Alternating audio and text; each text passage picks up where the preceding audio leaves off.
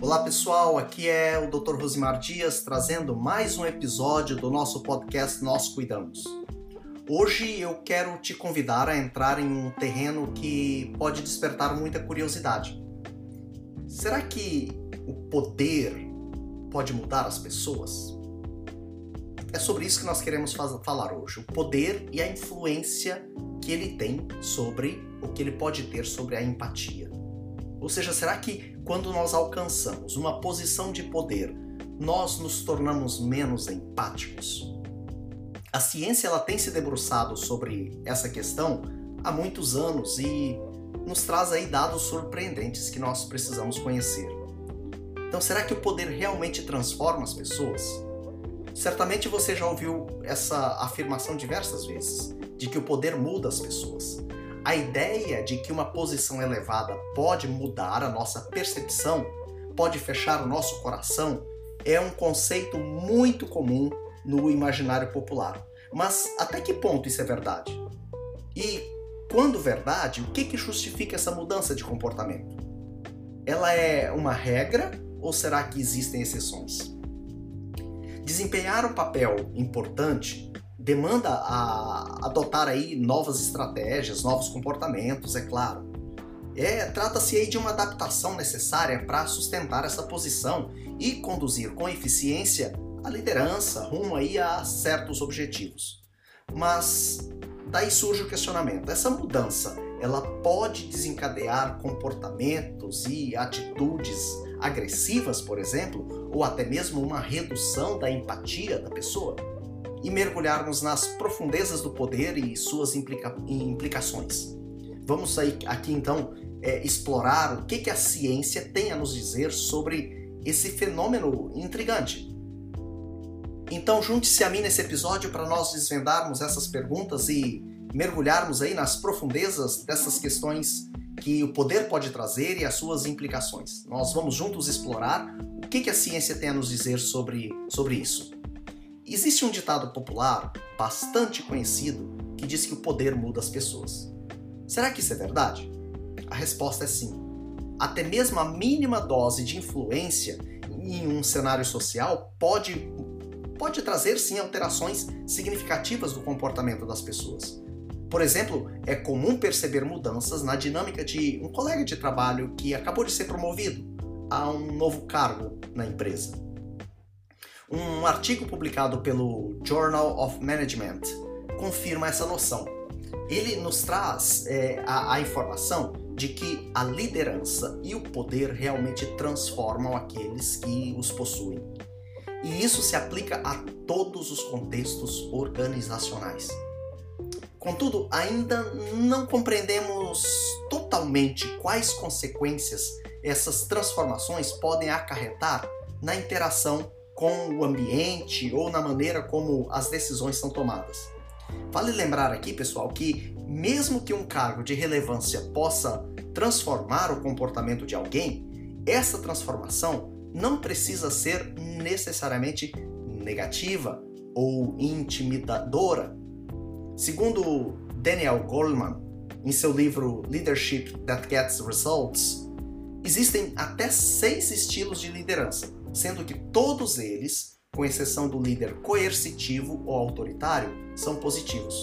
Ele menciona como lideranças positivas o líder que ele chama de timoneiro, o afiliativo, o visionário, o democrático e os líderes de coaching.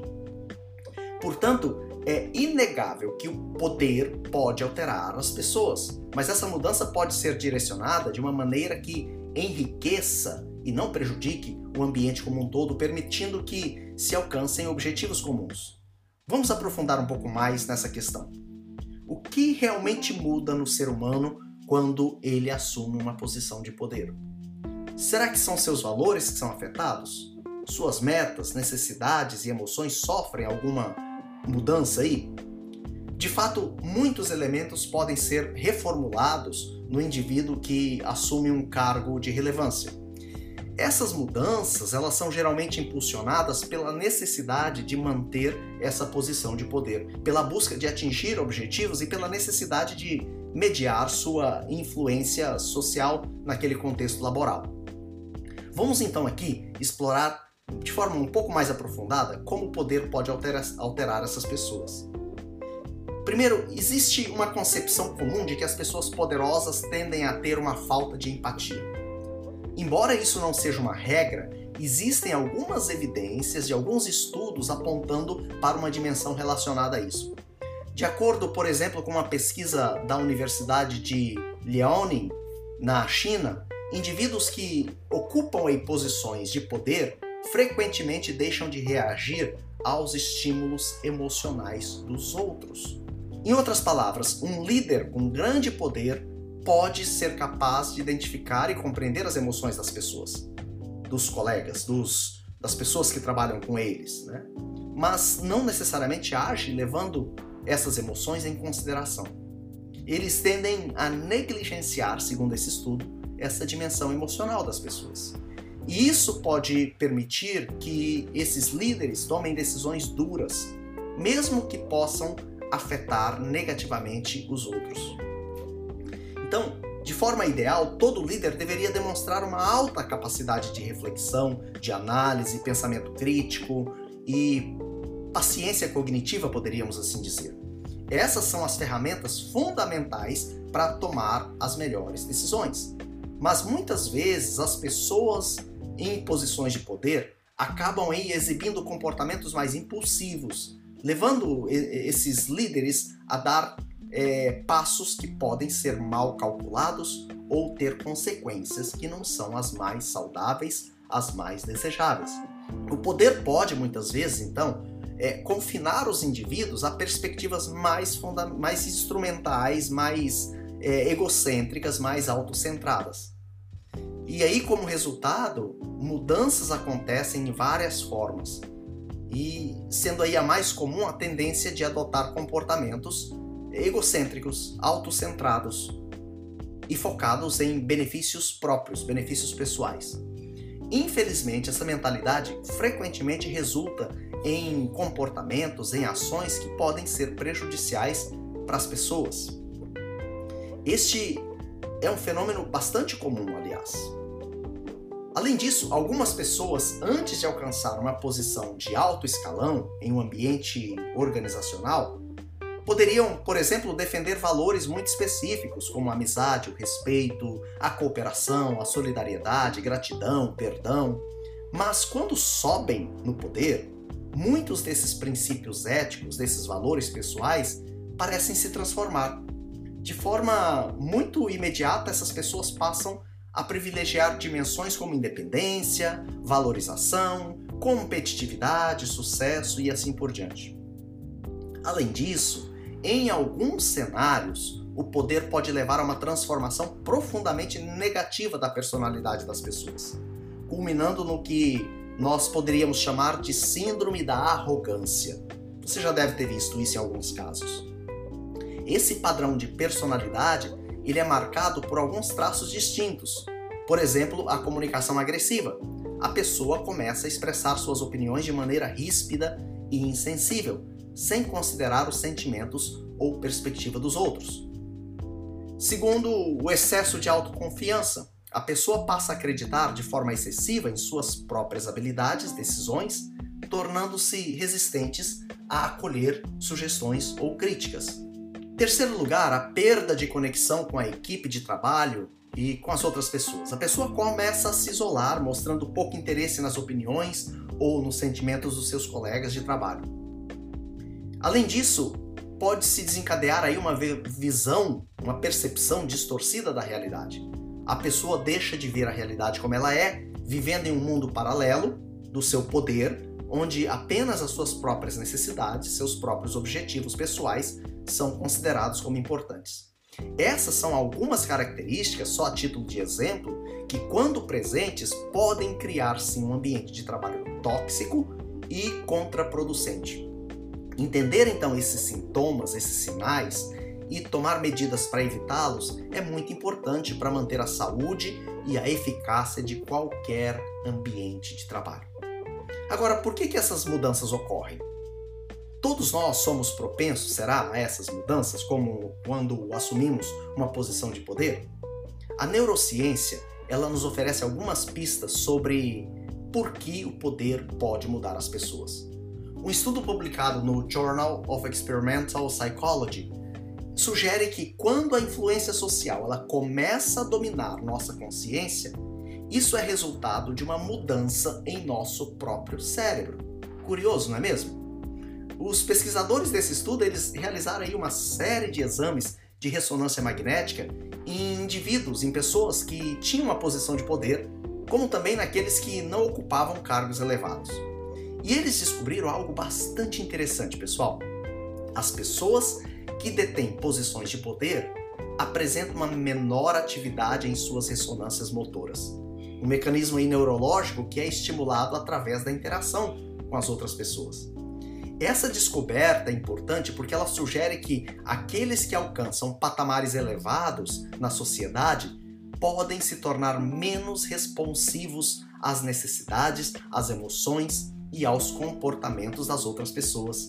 E isso pode ser um traço comum que surge quando a pessoa está tão focada em alcançar seus próprios objetivos a qualquer custo, a qualquer preço, que passa a ignorar as realidades emocionais do ambiente ao seu redor e das pessoas ao seu redor.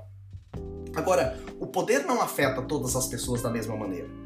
Você pode se perguntar se o poder teria né, esse mesmo impacto em você, por exemplo, ou no seu amigo próximo, que você tanto admira.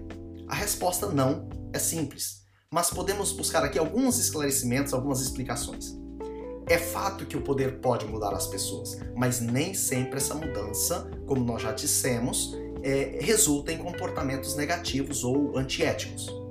As pessoas com valores humanos sólidos, com princípios nobres, empatia, uma boa inteligência emocional, podem sim se tornar líderes exemplares a influência social ela pode levar a algumas mudanças em sua abordagem e direcionamento para alcançar, claro, seus objetivos, mas suas essências podem permanecer as mesmas.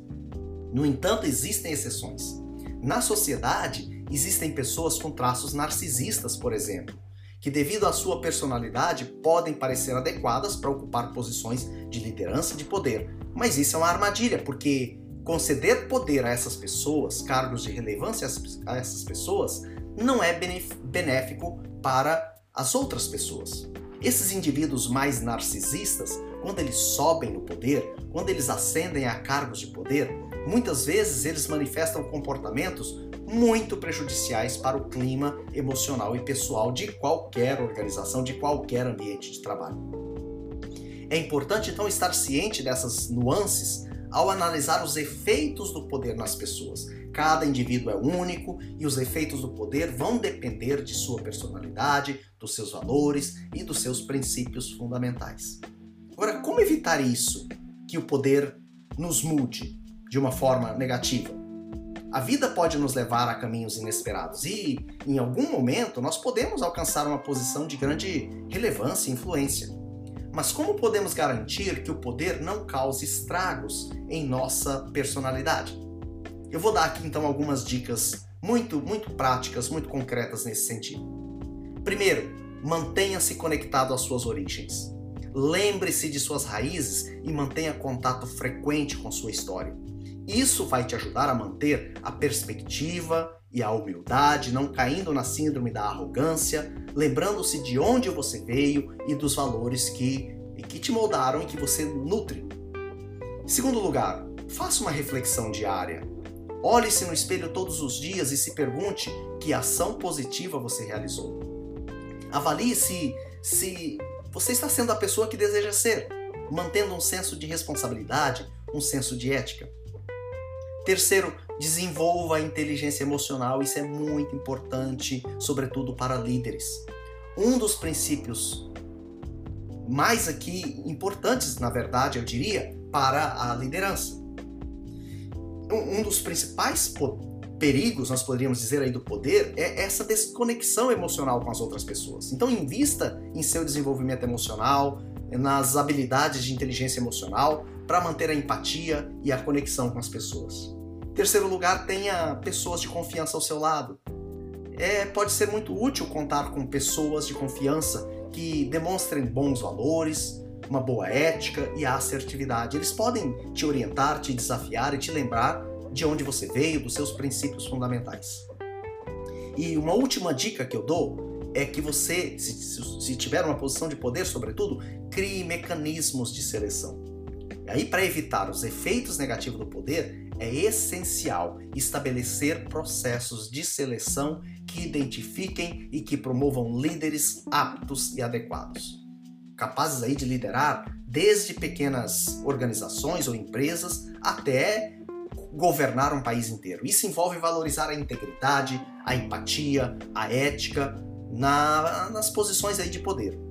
Então, cabe a cada um de nós criar esses mecanismos para filtrar e cultivar líderes que possam trazer impacto positivo e construtivo ao mundo.